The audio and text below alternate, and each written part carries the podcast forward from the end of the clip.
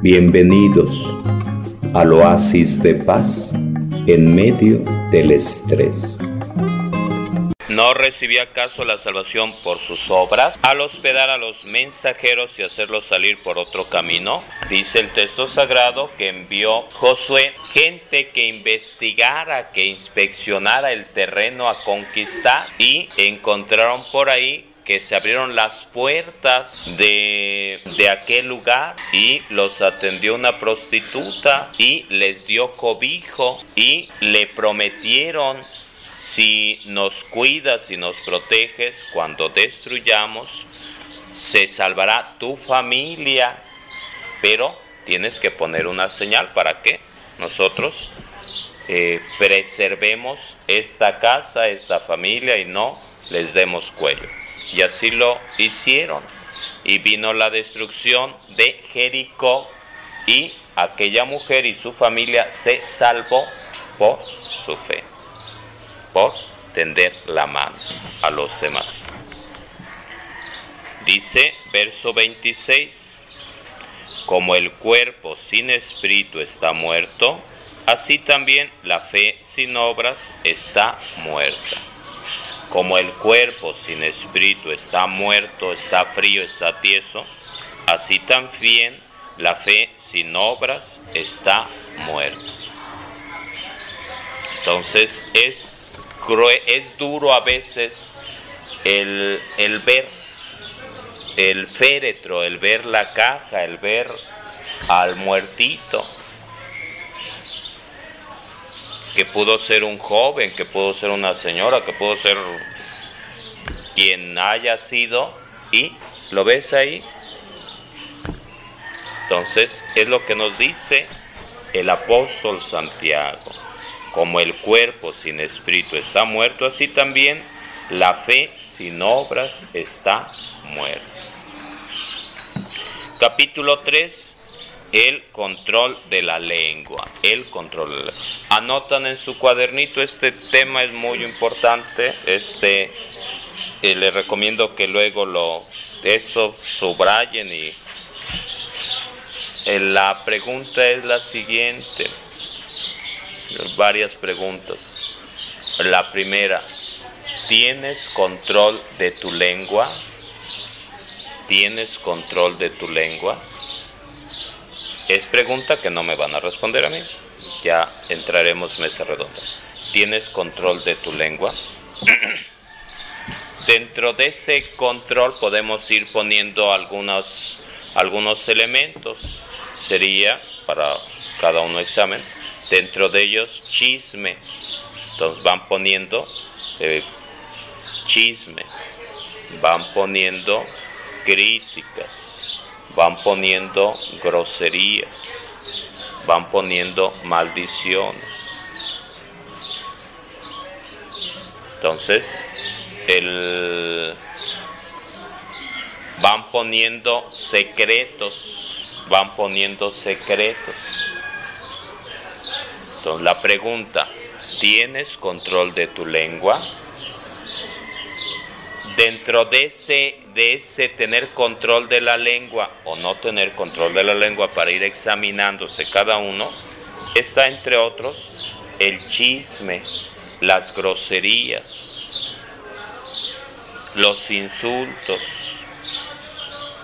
el, la murmuración, el... Eh,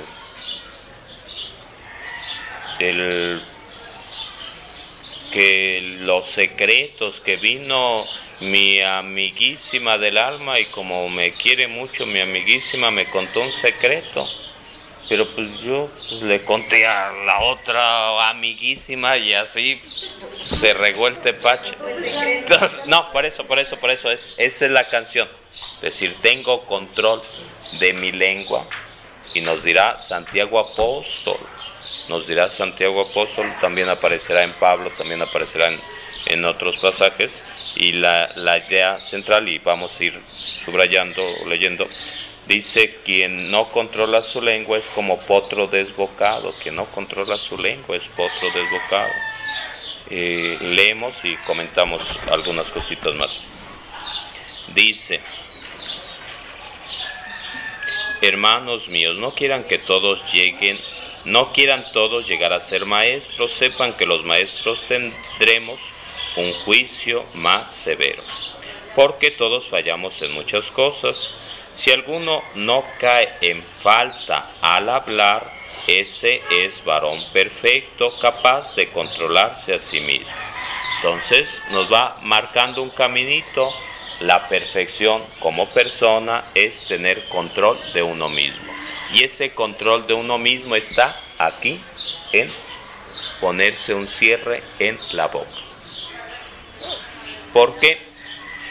Porque puede uno eh, echar a volar un rumor, una cosa sobre alguien, sobre quien sea, y después se arrepiente y pide perdón y todo lo demás, ok, pero sería como el subirse a la torre de la iglesia de, de aquí de Alpuyeca, que está en alto, y desplumar por ahí un pollo, una gallina ahí, y se van como vaya el viento para acá, para allá, para allá, para Xochicalco, para el crucero, para, el río, para Santa Fe. Y después uno pues dice, pues me arrepiento de lo que hablé, de lo que dije, del chisme, de la murmuración, de la grosería. Ok, ya lo desplumaste y ahora tienes que ir a juntar las plumas y a pegárselas con yures o con cinco mil, pues ya no queda. Con cola loca. Entonces, ese es el pequeño problema. Es el pequeño problema.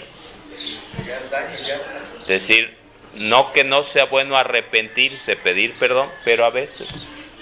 Y por eso dice el controlar nuestra lengua. Controlar nuestra boca. Controlar nuestra lengua. Eh, sigue diciendo, verso 3.3, a los caballos les metemos el freno en la boca para que nos obedezcan y poder así dirigir todo su cuerpo. Levanten la mano los que han montado caballo, burro, cebú, perro, gato. Ok, burro, ok. Bueno, bueno. Ok, bueno, ok. okay.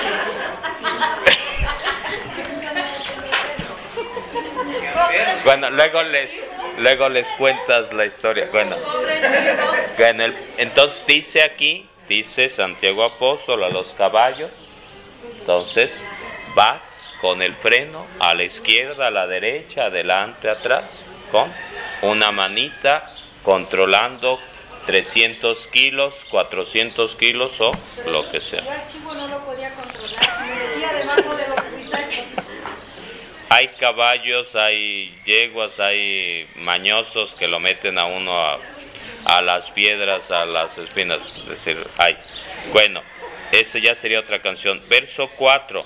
Lo mismo pasa con los barcos, por muy grandes que sean y por muy fuerte que sea el viento que los impulsa, un pequeño timón basta para que sean gobernados a voluntad del timonel, a voluntad del capitán entonces un barco.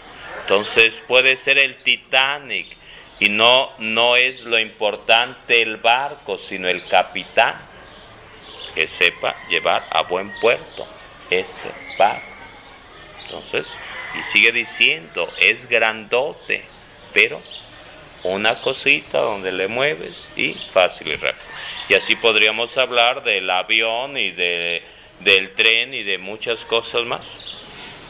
Eh, verso 5, pues lo mismo pasa con la lengua, siendo un miembro pequeño es capaz de grandes cosas.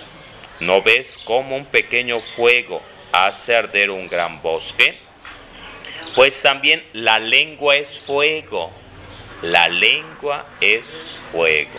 La lengua es fuego. Verso 6. Es un mundo de maldad se establece en medio de nuestros miembros, contamina todo el cuerpo y atizada por los poderes del fuego eterno, hace arder el curso entero de la existencia. Entonces la lengua es fuego. La lengua es fuego. Con la lengua puedes matar. Con la lengua puedes matar. Una señora maldijo a su hijo. Una señora maldijo a su hijo. Una señora maldijo a su hijo por X. Se le habrán caído las tortillas, eh, habrá orinado la cama, X, lo que haya sido. Y al paso del tiempo, al paso del tiempo, ese hijo se metió a, a beber y a beber y a perder el sentido. Y al paso del tiempo, ya con su pareja esperando un bebé, su esposa embarazada, pues él buscó eh, eh, la forma de ahorcarse y se ahorcó. La lengua de fuera y ¿por qué? Salía después la noticia que su mamá lo había maldecido. Entonces, una palabra que dice una persona, la mamá, el papá, dice el apóstol Pablo, no salga de la boca de ustedes palabra destructiva, sino toda aquella que sirva para la edificación. Y en varios momentos planteamos esto mismo de Pablo. No hemos venido al mundo a heredar maldición, sino heredar bendición. Entonces aquí está, la lengua es fuego. Y vemos las noticias que dicen que ya se quemó aquel cerro y aquel lugar y aquel lugar. Y un cerillito, una colilla y controlar el fuego. Eh, verso, verso 8. Nadie es capaz de domar la lengua humana que no cesa de hacer el mal y está cargada de veneno mortal. Nadie es capaz de domar la lengua humana que no cesa de hacer el mal y está cargada de veneno mortal. Con ella bendecimos al Señor y Padre y con ella maldecimos a los hombres hechos a semejanza de Dios. Verso 10, verso 10, verso 10. De la misma boca salen bendiciones y maldiciones. No debe ser así, hermanos míos. Verso 11, 3.11, Santiago 3.11. ¿Acaso de una fuente sale por el mismo conducto agua dulce y amarga? Agua dulce y amarga. Entonces hay veces que van apareciendo algunas cositas, van apareciendo algunas cositas, van apareciendo algunas cositas de comentarios que van haciendo a uno porque hay no, no, no checan las cosas en lo que uno eh, dice ser y en lo que uno hace. Y entonces viene el comentario, y tú que nunca sales de ahí, y tú que estás ahí, tú que eres ministro, y tú que eh, estás en el grupo de la legión, tú que eres catequista, y tú que eh, no sales de ahí de la iglesia. Entonces ahí está la canción donde tendremos que ir viendo. Tendremos que ir viendo, tú que eres padrecito, tú que eres religioso, entonces tendremos que ir viendo, tendremos que ir viendo este aspecto. Vamos a 13 y siguientes, la auténtica sabiduría. ¿Hay entre ustedes algún sabio y experimentado? Pues muestre con su buena conducta que sus obras tienen la sencillez de la sabiduría. Muestre con su buena conducta que sus obras tienen la sencillez de la sabiduría. Pero si tienen el corazón cargado de rivalidad y de ambición, ¿por qué se enorgullecen y no dicen la verdad? Semejante sabiduría no procede de arriba, sino que es terrena, sensual, demoníaca. Verso 16. Porque donde hay envidia y ambición, allí reina el desorden y toda clase de maldad. Donde hay envidia y ambición, allí reina el desorden y toda clase de maldad. Eh, anotan en su cuaderno, ¿eres envidioso? ¿Eres envidioso? ¿Eres envidioso?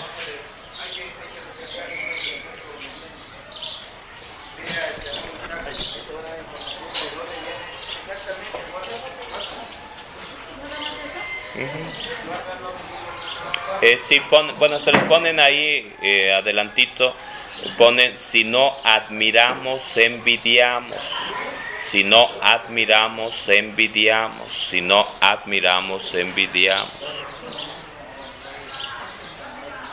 Entonces la envidia nos hace sufrir el con alguien que va avanzando, progresando, superándose y no tenemos paz en nuestro corazón. El demonio envidiaba a Dios, envidia al ser humano. La sabiduría, verso 17, la sabiduría es intachable, es pacífica, tolerante, conciliadora, compasiva, fecunda, imparcial y sincera. ¿Alguien tiene la hojita dominical o las lecturas del domingo por ahí que me pase de San Pablo a los Efesios, segunda lectura? Que va, va poniendo algunas, marcándonos caminitos. Aquí Santiago marcándonos también caminitos donde dice la sabiduría es intachable, pacífica, tolerante, conciliadora, compasiva, fecunda, imparcial y sincera. En resumen, los que promueven la paz van sembrando en paz el fruto que conduce a la salvación. Entonces, dice Francisco de Asís, hazme un instrumento de tu paz, hazme un instrumento de tu paz. Uno de los signos, anotan, anotan en su cuadernito, uno de los signos del Espíritu Santo, uno de los signos de la presencia del Espíritu Santo, uno de los signos del Espíritu Santo es la unidad.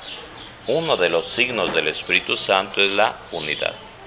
Uno de los signos o de los frutos del enemigo del demonio es la división. Unidad Espíritu Santo.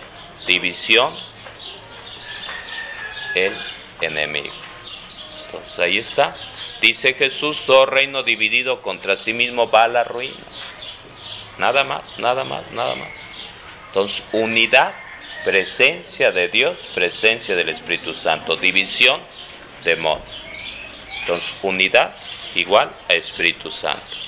División igual a demonio. Nada más, es decir, no, no, no necesitamos más, más historias. No necesitamos más historias.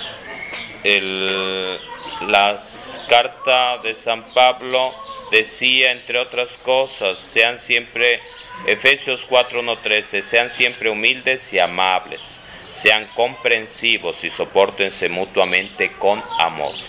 Esfuércense en mantenerse unidos en el Espíritu con el vínculo de la paz. Entonces, ahí está. Ahí Efesios 4, 1, 3. Efesios 4, 1, 3. Será por ahí 1 y 2, 4, 1 y 2 o algo por el estilo. Sean Efesios 4, 1, 13. Sean siempre humildes y amables, sean comprensivos y soportense mutuamente con amor esfuércense en mantenerse unidos en el Espíritu con el vínculo de la paz. Entonces, va diciendo Santiago, en resumen, los que promueven la paz van sembrando en paz el fruto que conduce a la salvación. Vamos al capítulo 4, Santiago. La humildad frente a la ambición de dónde proceden los conflictos y las luchas, y va diciendo de las pasiones, de las bajas pasiones. Dice versículo 3, piden y no reciben porque piden mal con la intención de satisfacer sus pasiones, bajas pasiones. Entonces, eh, Pregunta, notan en su cuadernito, ¿de qué pasiones nos estará hablando Santiago Apóstol? ¿De qué pasiones? Porque tendremos que distinguir, hay pasiones positivas y hay pasiones negativas. Yo la otra vez le decía, pasión para hacer las cosas no tener eh, avena en las venas. Entonces tendremos que ir distinguiendo qué pasiones como negativo a lo que hace referencia Santiago Apóstol. Entonces tendremos que ver qué, o, qué pasiones positivas. Entonces ahí estaríamos hablando bajas pasiones o pasiones negativas.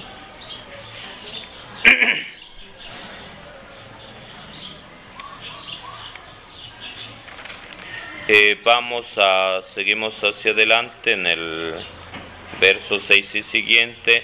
Dios se enfrenta a los soberbios, pero concede su favor a los humildes. Verso 7. Por tanto, sométanse a Dios, pero enfréntense al diablo que huirá de ustedes. Acérquense a Dios y Él se acercará a ustedes.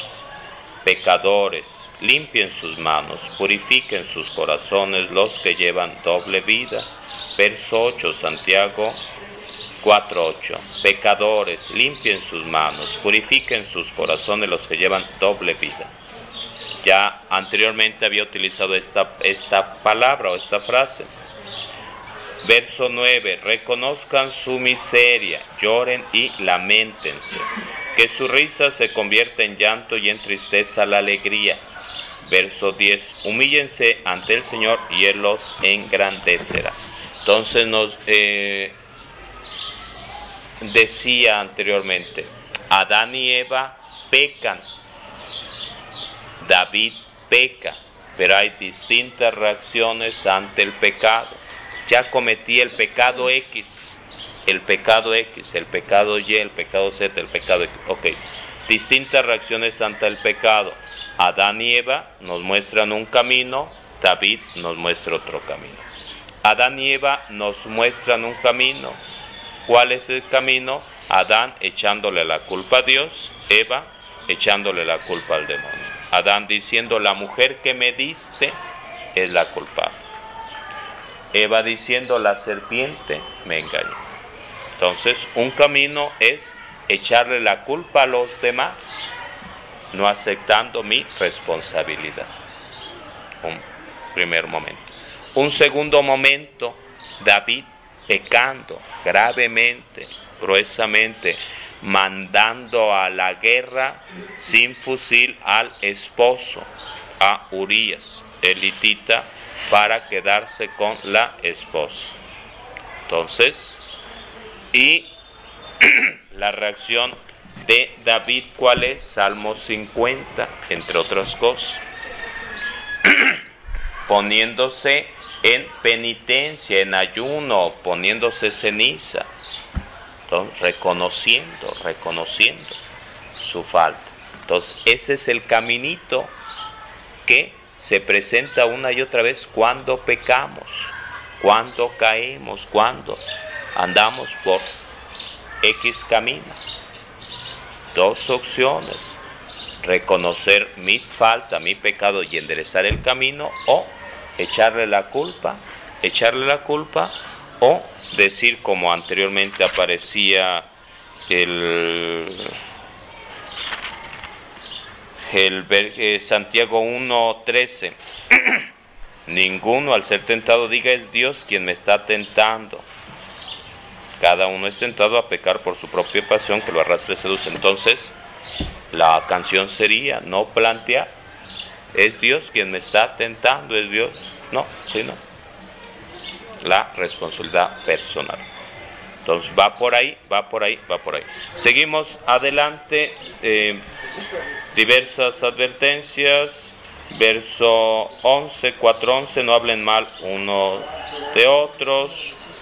Eh, habla aquí sobre la ley, habla aquí sobre la ley. Entonces va diciendo Santiago, si tú te pones a hablar, a juzgar, pues te pones como juez y resulta que estás por encima de la ley y nada más hay un juez y ese juez es Dios.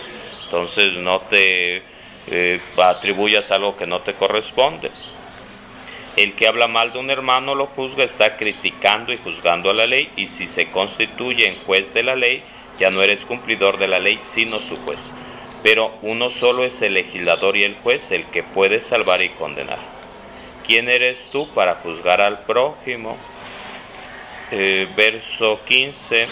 Si el Señor quiere, eh, brincando, va planteando lo siguiente, un poco parecido a, aquel, a aquella persona que decía, tengo cosechas superabundantes, voy a hacer un granero más grande para que mis super cosechas quepan ahí y llega la visita y le dicen, insensato, mañana te vas a petatear. ¿Para quién van a ser todos tus bienes? Entonces, ¿para quién van a ser tus hectáreas de terreno, tu casa, tu industria, tu, tu perro, tu gato, tu coche, tu helicóptero, tu chivo? Entonces, es lo que nos va diciendo aquí. Por el contrario, deben decir, si el Señor quiere, viviremos y haremos esto o lo otro. Como dice mucha gente, primero Dios, primero Dios. Entonces, tener en cuenta eso. Dice, por tanto, 17, por tanto, el que sabe hacer el bien y no lo hace, comete pecado. El que sabe hacer el bien y no lo hace, comete pecado, pecado de omisión, pecado de omisión. Ver, capítulo 5 y siguientes. Y ustedes los ricos lloren y lamentense ante las desgracias que se les avecinan. Su riqueza, oro, plata y más cosas, pues no sirven porque han abusado. En la tierra han vivido lujosamente y se han entregado al placer, con eso han engordado, engordado para el día de la matanza. Entonces sigue diciendo, sigue diciendo, sigue diciendo. Eh, verso 8. Tengan paciencia y buen ánimo, porque la venida del Señor está próxima. Verso 10, 5, 9, perdón. Verso 9, no murmuren. Verso 10, tengan como modelo de constancia y sufrimiento a los profetas, que dieron muestras de paciencia como Job. Ya tocamos el libro de Job. Verso 13. ¿Está afligido alguno de ustedes? Que ore. ¿Está alegre alguno que encante himnos de alabanza? La semana pasada o antepasada veíamos cómo estaban alabando a Dios en la cárcel.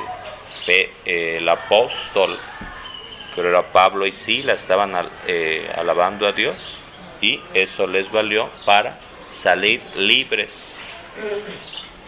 Eh, dice versículo 14, hace referencia a unción de enfermos, entonces por aquí donde puedan anotan unción de enfermos, por aquí donde puedan unción de enfermos. Santiago 5, 14 y siguientes, Santiago 5, 14 y siguientes. 5, 14. Unción de enfermos, unción de enfermos. Y va diciendo lo siguiente, está 5.14, Santiago 5.14, ¿está enfermo alguno de ustedes? Que llame a los presbíteros de la iglesia para que oren sobre él y lo unjan con óleo en el nombre del Señor. Eh, alguien que lea por ahí en Biblia latinoamericana o X para ver, para ver eh, la versión 14. El enfermo que llame a los presbíteros de la iglesia para que rueguen por él, ungiéndolo con aceite en el nombre del Señor. La oración hecha con fe salvará al enfermo. El Señor lo levantará y así come, y si ha cometido pecados, le serán perdonados. Ok. Palabra de Dios. Sí, palabra de Dios. Miren, la canción sería ¿Alguien tiene otro otra palabra en lugar de presbíteros, eso es, lo que andamos buscando. Eh, sí, ancianos, acá, ¿qué más? Ancianos. Ancianos. Bueno, eh, sí, bueno, el, un, en su cuadernito por ahí, presbítero igual a anciano, pero hay un, detallito. Entonces, presbítero igual a anciano. Presbítero significa anciano. Pero la pequeña diferencia sería esta. Por un lado, por un lado, el anciano en distintas culturas, en distintas civilizaciones, se habla, se entiende de alguien sabio, de alguien prudente, de alguien con discernimiento, con sabiduría. No vayamos lejos en México, no vayamos lejos en, en el pueblo judío, los ancianos, no vayamos lejos en Japón, en distintas civilizaciones, en China mismo, distintas civilizaciones, el anciano. Entonces el anciano no es el de canas, no, no es el de, de la tercera edad, no, no, no, no, no es, no es nada más eso. Entonces hay más, hay más.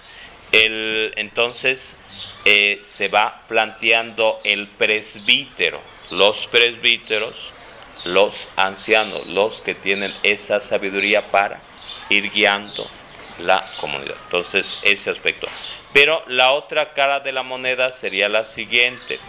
Eh, a veces los hermanos separados, testigos de Jehová, mormones y demás, dicen, aquí dice anciano, no dice sacerdotes, no dice... Entonces, mucho ojo, mucho ojo, mucho ojo. Pero aquí dice ancianos de la iglesia, aquí lo está aclarando. Sí, sí, sí, pero la canción sería que les van a decir, mira aquí dice ancianos y tú no, y le tapan allá con el dedo donde dice ancianos de la iglesia. Entonces quita tu dedo, a ver, vamos a leer qué dice.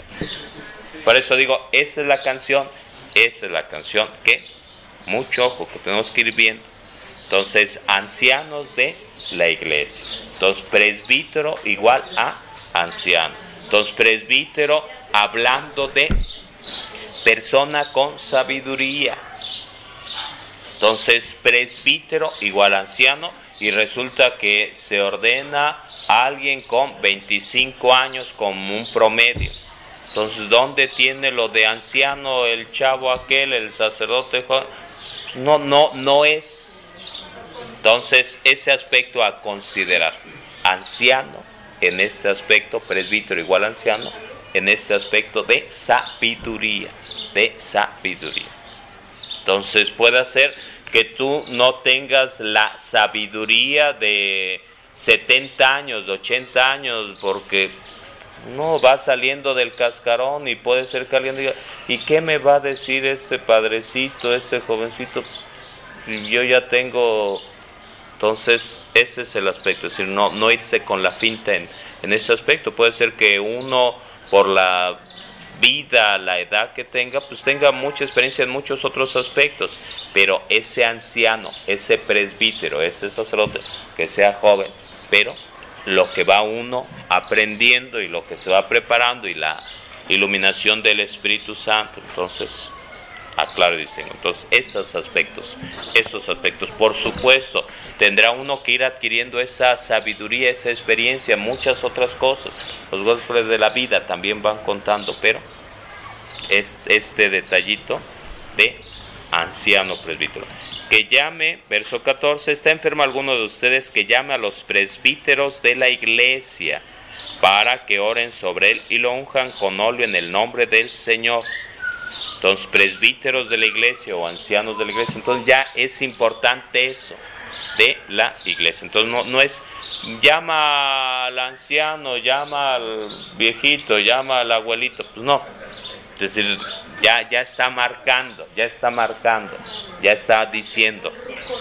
No, no, no es llama al betabel, pues no, no, no. No. A la polilla, a los.